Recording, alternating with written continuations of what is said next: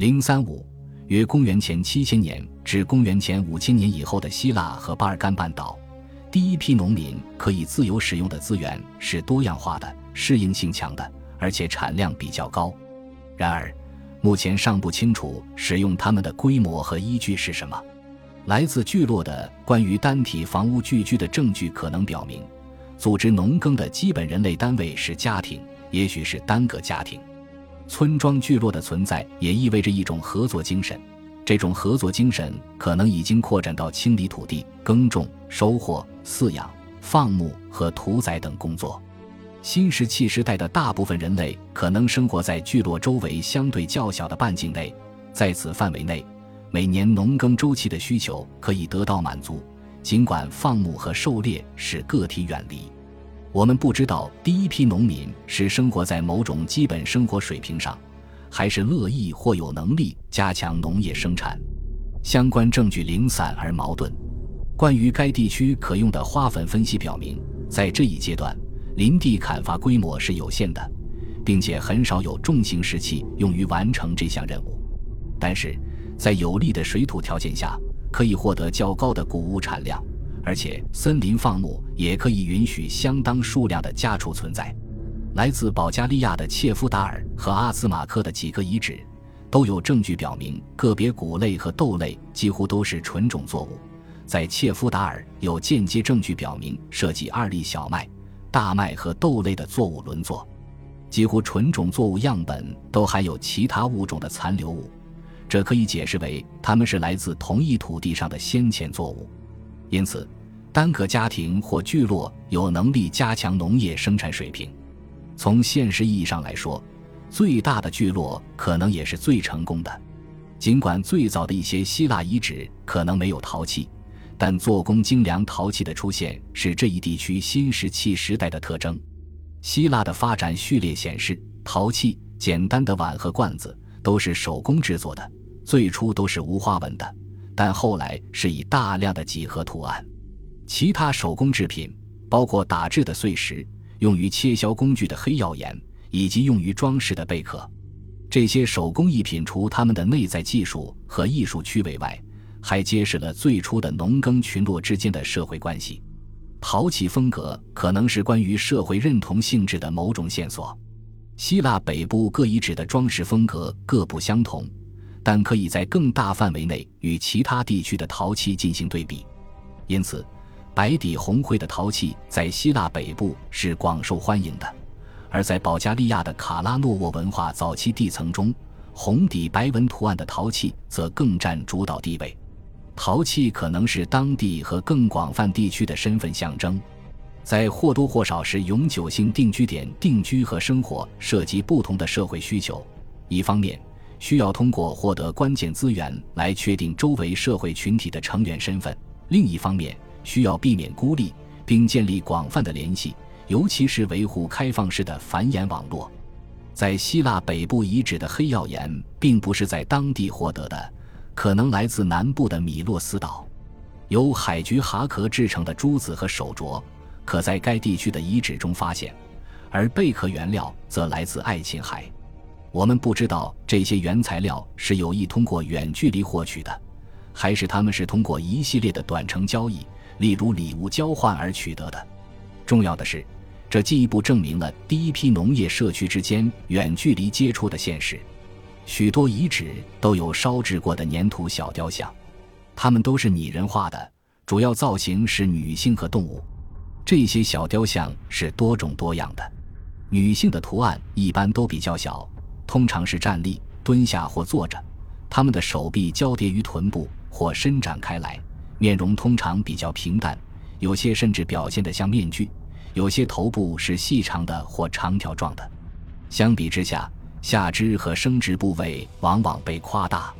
到公元前六千纪塞萨利地区的塞斯克罗时期，小雕像更为精致，眼睛以鼓励的形式出现，头发和面部进行了细致的描图。装饰性更强。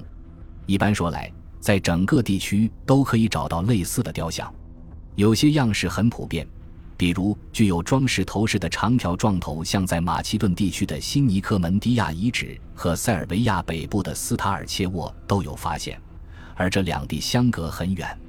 还有各种各样的动物小雕像，此外还有微型台子或祭坛，以及房屋或神殿的模型。一些保存完好的样本是众所周知的，尽管考古的现实往往不那么迷人。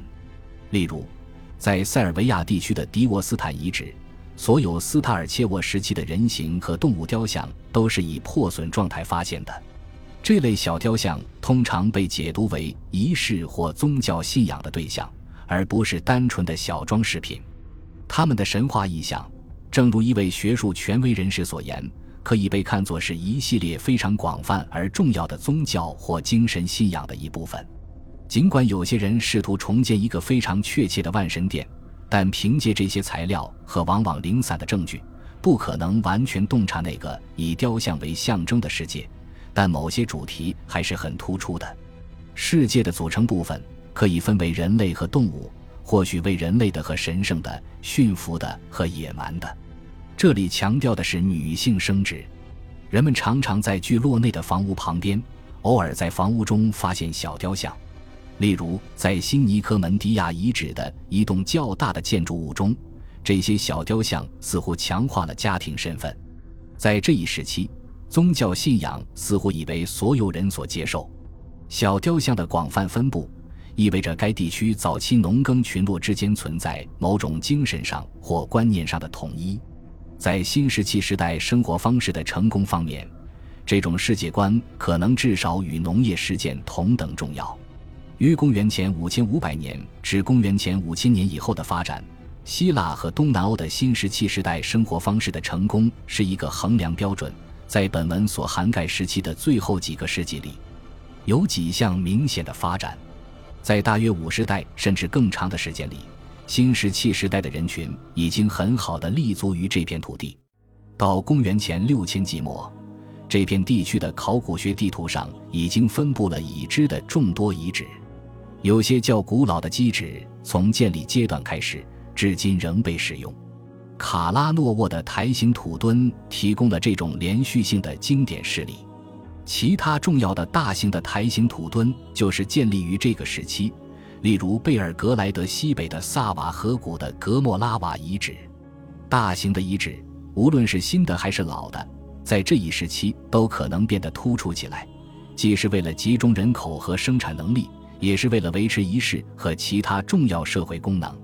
没有明确的证据表明，大部分的台形土墩都是防御性或封闭的，因此其表面景象仍然是一个秩序井然的社会景观。虽然房屋的规模增加了。内部进行了一些细分，但通常不会从诸如卡拉诺沃这样的台形土墩的布局上看到聚落内部的差异。公元前六千纪塞萨利地区的塞斯克罗可能是一个例外，那里较高的中央区域包含一道内部围墙，位于其中的一幢大型建筑物被一些较小的建筑物环绕。公元前五千纪的塞萨利地区的迪米尼遗址，代表着一种进一步的发展。那里有一个界限明确的，也许是用于防卫的石墙中心区域，里面有一座大型中央建筑物，周边围绕着庭院。聚落模式并非整齐划一的，在匈牙利平原的南部，公元前五千纪初的蒂萨文化时期，聚落更加集中。这一时期的遗址发现的较少，但规模更大。在这一时期，第一个真正的台形土墩在该地区出现了。另一种发展迹象是，农耕聚落出现在以前人们有意避开或很少使用的地区，例如罗马尼亚的多瑙河下游或多布罗加地区、波斯尼亚的较西地区、匈牙利平原周围卡尔巴阡盆地的边缘，以及卡尔巴阡山脉东北部草原带边缘的河谷。拿多布罗加地区来说，聚落出现在以前人迹稀少的地区，随之出现的是独立的墓地。其中一些墓穴以人形小雕像闻名，其中一个很特别的男性形象是双手抱着头坐着。这些随葬品可能表现了当地居民的文化适应，而其余的则代表了持续的殖民。在生存领域几乎没有明显变化。来自格莫拉瓦等遗址的动物种类与斯塔尔切沃早期的非常相似，驯养动物占据主导地位。但也有大大小小的野生猎物、鸟类和鱼类。然而，在许多遗址看到的一个趋势是牛骨数量的增加，这可能代表几种不同的变化：物种的用处或价值、饮食偏好、对欧洲环境的不断适应，或人们驯化当地动物品种的技能提高了。人们对动物驯化进行了研究，特别是对匈牙利平原及其周围地区。在早期，牛的数量较少。到公元前五千纪初的蒂萨文化期，牛占据了主导地位。野牛的狩猎在当地是很重要的，并且有当地在平原边缘地区进行驯养的迹象。人们种植的基本上是同样的作物，但我们对森林采伐规模或农作物培育强度的变化知之甚少。炼铜工艺开始于这个阶段，它的发展反映了手工艺水平的提高，或许还反映了手工艺专业化的开始。然而，早期加工的是简单的铜制品，它们包括珠子、钩子、饰针或者锥子，它们是用天然铜矿石锤打的，或从矿石中熔炼后击打成型。在下一章。我们将介绍大规模矿石开采和模具铸造的快速发展。同样重要的是陶器制造业的延续，以及通过交换进口物品和原材料进行流通。例如，匈牙利平原上的蒂萨遗址能够从一百五十千米以外的高地周围获得碎石、黑曜石和石斧，以及由临近比克文化人群制造的精美陶器。礼仪用具的传统得以延续和完善。小雕像因地区而异，更具有多样性。塞尔维亚的温卡文化以贝尔格莱德附近的台形土墩而命名，这里的人形小雕像通常有短而粗的手臂和简易的腿，许多人物都是坐像，身体具有雕刻和彩绘的装饰，有用于串联的孔。面部的表现是夸张的，通常近乎三角形，鼻子突出，眼睛很大，给人以类似猫的外观。在蒂萨文化中，也有精美的小雕像，一些突出的装饰着切割或刻画的装饰物，还有类似装饰品的人形器皿。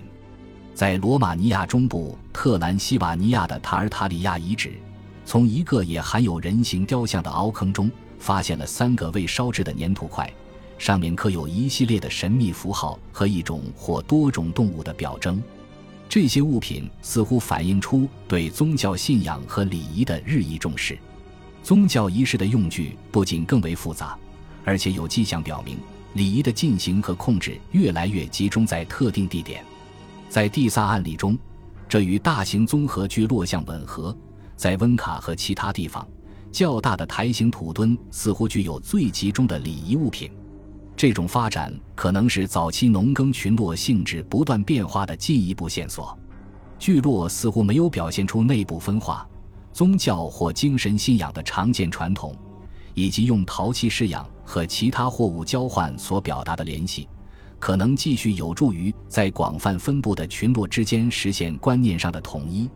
但在一个日益定居的景观中，在野生植物和猎物的支持下。驯化的谷物和动物的混合具有巨大生产能力，因此有机会出现差异。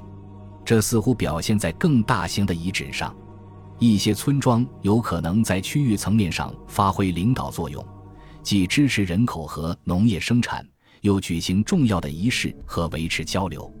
然而，家庭和村落的结合可能仍然占主导地位，尚无进一步社会分化的迹象。大多数墓葬仍埋在定居点内，多布罗加地区的墓地是一个例外。